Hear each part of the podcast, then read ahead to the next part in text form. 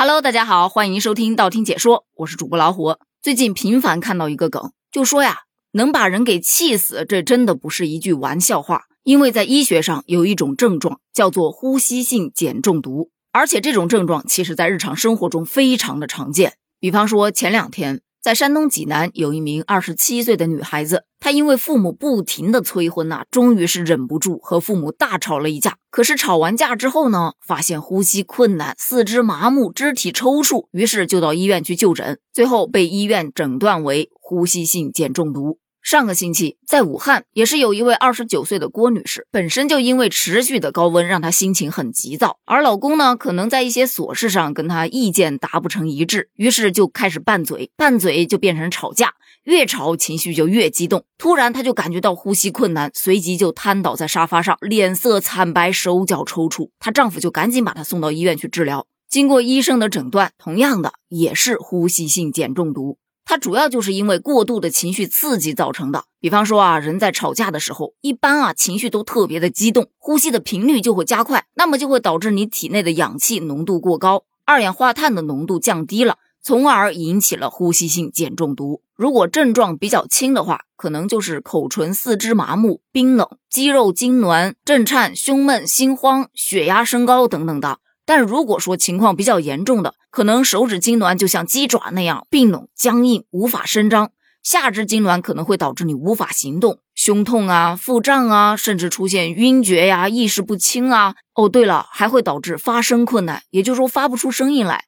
所以有的时候人家说呀，气得我都不想说话，可能是真的说不出来。当然，还有更严重的，比方说有一些基础心脑血管疾病的患者，可能还会引发其他的并发症。前面两个例子啊，其实是跟吵架有关，但你以为不吵架就不会呼吸性碱中毒了吗？并不是的，有一些家长因为给孩子辅导作业而大动肝火，同样也会导致呼吸性碱中毒，甚至啊还有被送到医院抢救的报道。以前看到类似的新闻，只会觉得很搞笑啊，辅导孩子写作业真的是一个高危职业呀。生个气就能升到医院去抢救，这也是没谁了。就觉得这个梗挺有意思的。但是我今天看了另外一则呼吸性碱中毒的案例，真的让人觉得心里特别特别的难受。这说的是最近在浙江丽水，有一名男子因为他的妻子遭遇了车祸，于是他连夜开车从温州赶回江西。车开到半路的时候。他就已经悲痛到四肢抽搐了。民警随后赶到了现场，将他送上了救护车。而在这个过程当中，他全程在哭喊：“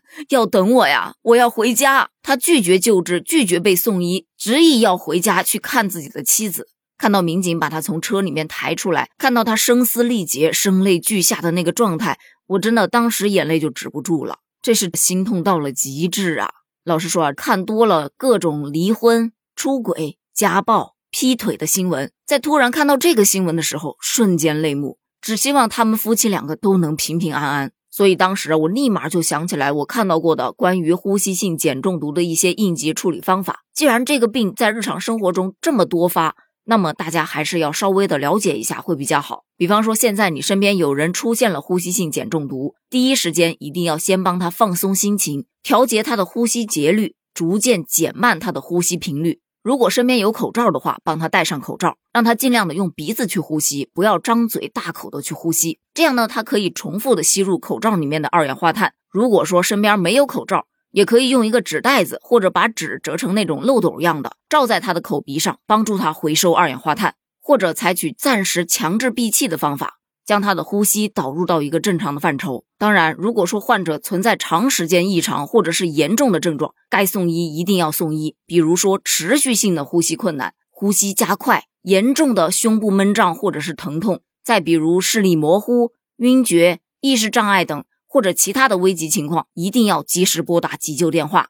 俗话说，防范大于未然，所以在日常生活中调节好个人的情绪，保持一个良好的睡眠，缓解压力。保持自身的心情愉悦，这些都是非常重要的。另外，其实除了情绪波动，季节的变化也有可能会引发呼吸性碱中毒。特别是在空气过于闷热、人的舒适度比较差的时候，它本身就特别容易烦躁，这个情况的发生率也会更高一些。所以，他就会要求大家在日常的时候保持一个心态平衡。我记得老早的时候特别流行一个白话诗，可能有点暴露年龄啊，叫做“莫生气”。别人生气我不气，气出病来无人替。亲朋邻居不要比，儿孙琐事由他去。后面内容省略啊，因为确实太长了。有记得的小伙伴也可以在评论区把它打出来，分享给大家。咱们其实，在现在日常的生活中，也有这种劝大家不要生气的。比方说，子女惹你生气的时候，静下心来默念：“亲生的，亲生的，随我，随我。”伴侣惹你生气的时候，静下心来默念：“我选的，我选的，活该，活该呀。”股票惹你生气的时候，静下来默念。我买的，我买的，眼瞎眼瞎呀！工作惹你生气的时候，也请静下心来默念：给钱的，给钱的，忍着，忍着。而还有一个说法，不就是生气啊？那就是拿别人的错误来惩罚自己，所以一定要想得开。这些都是针对于生气的，可是针对于视频当中的那个男子悲痛的那种状态，我就不知道该如何去劝了，只能希望老天保佑这对恩爱的夫妻，希望他们都能平平安安。好了，本期节目就聊到这里了。关于呼吸性碱中毒，你还有什么想补充的吗？欢迎在评论区留言哦，咱们评论区见，拜拜。